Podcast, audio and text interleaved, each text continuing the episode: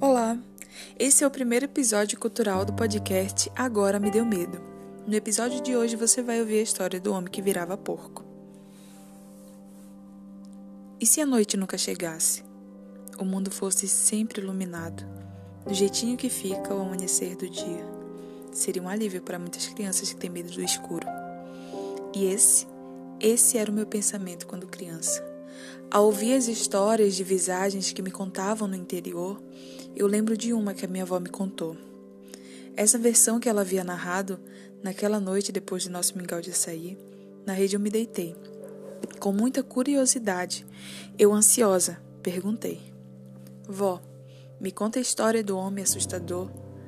E ela respondeu: Eu conto, mas com uma condição não pode ficar com medo, não.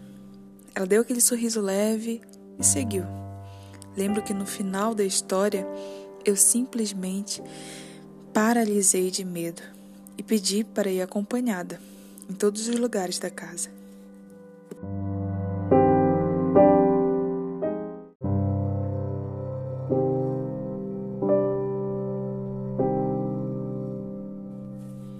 A versão que eu vou te contar, ela não é minha, e sim de uma jovem que me contou uns anos atrás. Começa mais ou menos assim.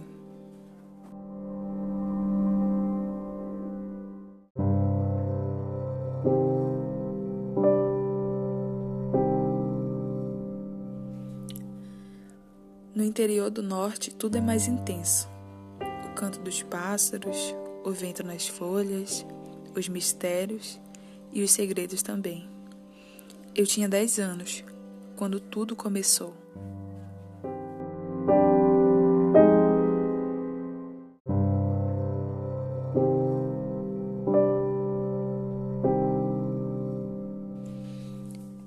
Minha avó Raimunda e minha mãe Mariana eram a minha família. Meu pai era falecido e meu tio Manuel tomava conta de nós. Ele morava numa casinha de madeira ao lado com a mulher dele.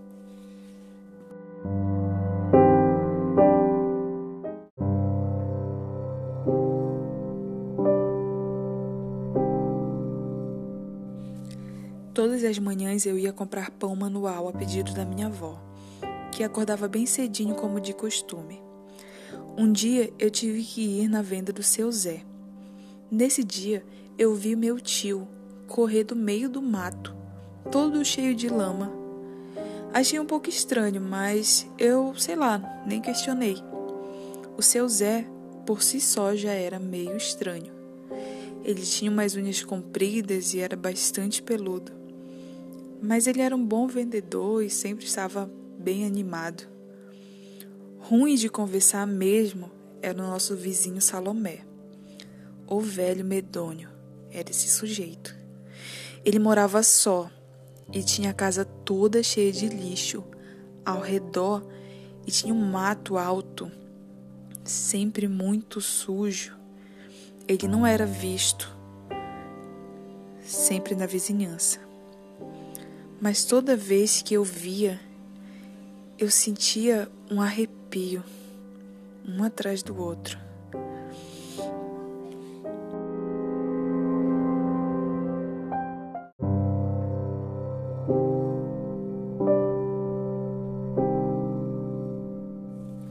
talvez pela sua história trágica.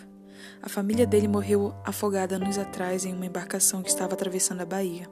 E desde então o seu Salomé vive uma vida pacata e obscura. Foi a vida que ele decidiu seguir.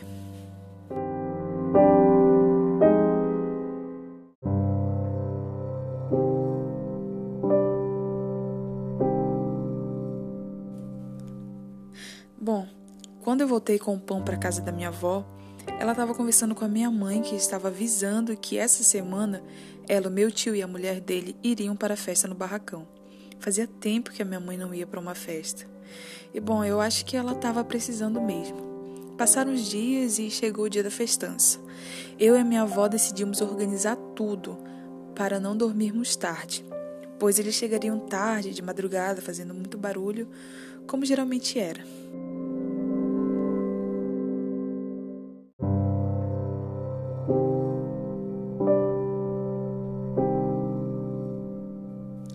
Chegou a noite, a vovó estava cansada. Ela foi tirar um cochilo e eu fiquei na cozinha cortando cupuaçu. Passou as horas, minha mãe se despediu com um beijo e me deu a bênção. Foi encontrar os outros.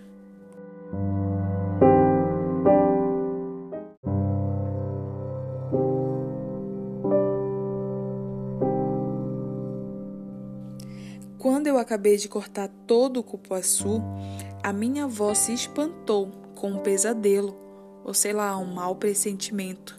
Ela colocou a mão no coração e disse: Lembro do dia que tive essa sensação. Foi no dia do naufrágio da mulher do Salomé. Éramos amigas e eu havia falado para ela não ir.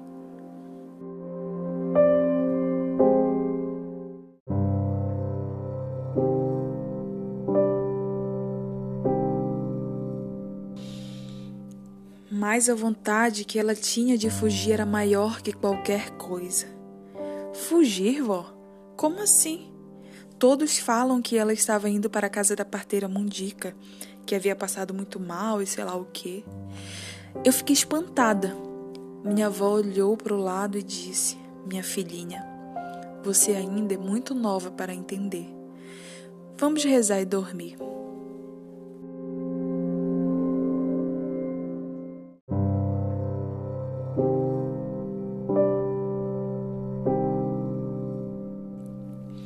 Eu fiquei assustada, mas logo concordei em deitarmos.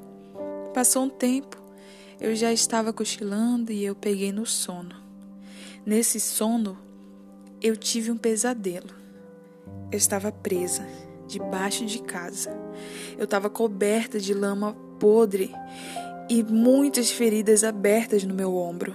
Faziam moscas me rodearem, muitas moscas. Eu estava presa e eu não conseguia me mexer. Dentro desse pesadelo, eu vi que vinha se aproximando um rato. Ele começou a se aproximar e tirar pedaços das minhas feridas. Eu fiquei cheia de sangue. Então, eu ouvi um barulho de um porco. Mas no momento que eu ouvi o barulho do porco, eu acordei espantada achando que aquele som de porco era dentro do meu pesadelo. Mas que nada.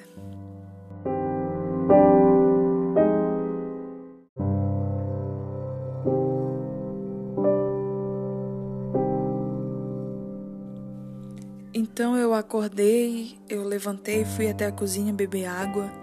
E lá em casa era aquelas madeiras que tinham aquelas brechas nas tábuas.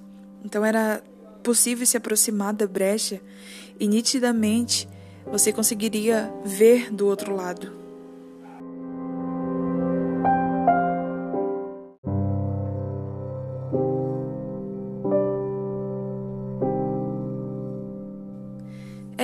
Casa de interior. Eu comecei a beber o primeiro copo, então eu bebi mais um copo, e quando eu estava enchendo o terceiro copo, eu vi uma sombra passando lentamente atrás de casa. Uma sombra escura e imensa.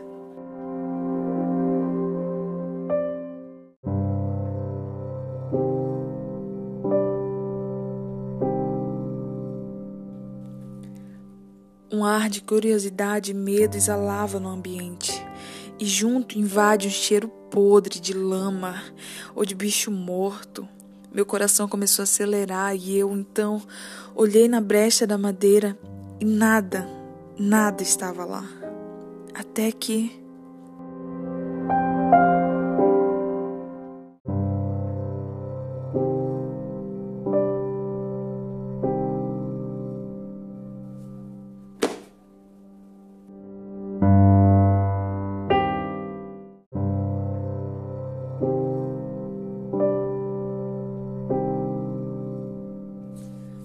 Uma batida no lado da parede de casa eu ouvi, onde tinha aquelas cortinas vermelhas que a imagem de Nossa Senhora de Nazaré ficava.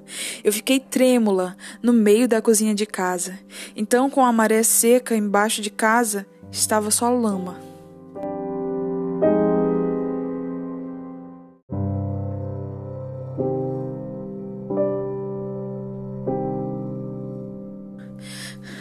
Ao olhar para baixo, eu vi aquela sombra se aproximar.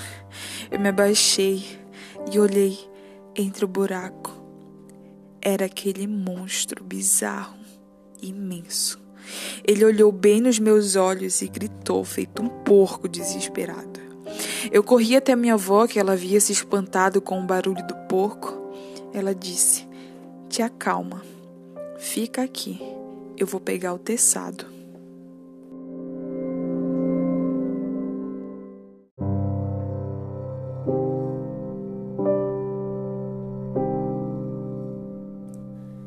Foi um, dois.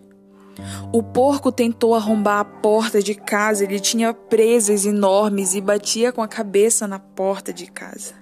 A minha avó pegou uma tranca e pôs atrás da porta enquanto pedia a Deus proteção e misericórdia, até que parou.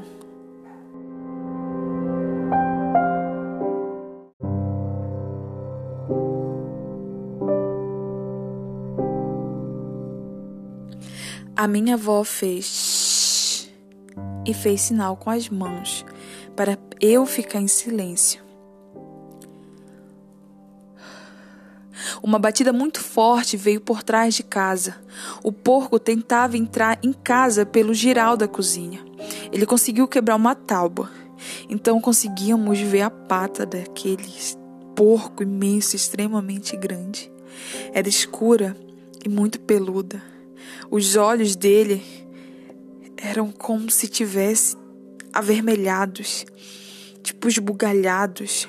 A minha avó pegou o teçado e com uma força imensa a minha avó bandou o braço daquele monstruoso porco. Cortando a sua pata totalmente, ela ficou em cima do giral. O porco desceu e a gente conseguiu ouvir o grito, o sofrimento daquele bicho horroroso.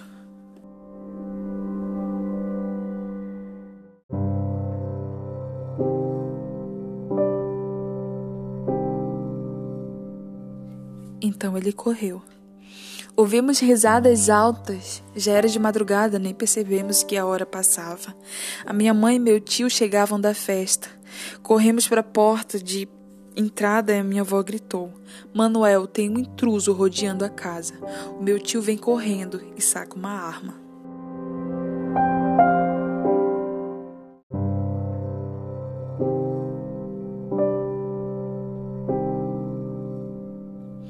Ele perguntou se estávamos bem e saiu em direção à mata. Eu gritei: Tio, cuidado, não é humano. Meu tio correu e em menos de dez minutos ouvimos alguns tiros dentro da mata. Enquanto contávamos o pânico vivido para minha mãe que me abraçava.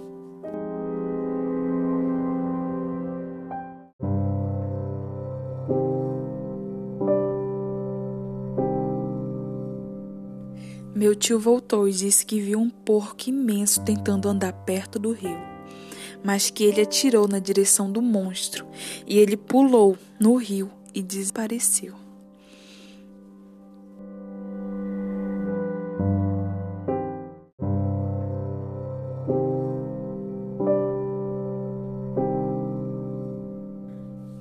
Estava amanhecendo o dia quando a minha mãe vai na cozinha e desesperadamente ela grita.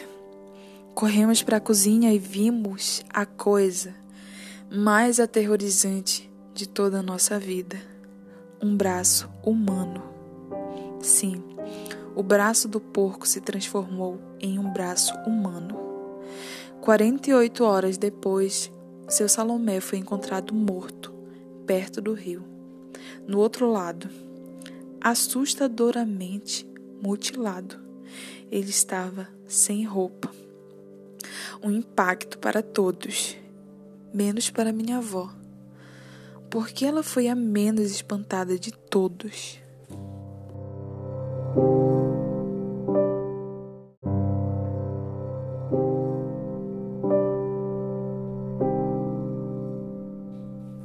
Eu nunca esqueci dessa noite.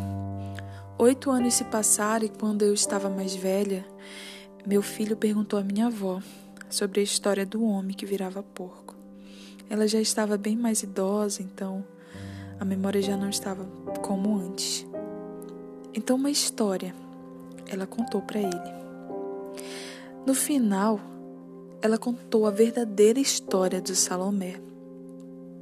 Ela disse que o Salomé era o homem que virava porco e a mulher dele havia ido embora por ele ter abusado da filha deles.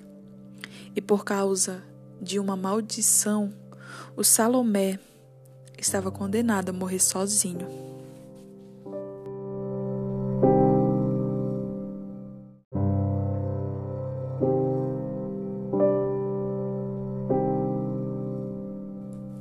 Bom, essa é uma história real contada por uma moradora da cidade de Cametá.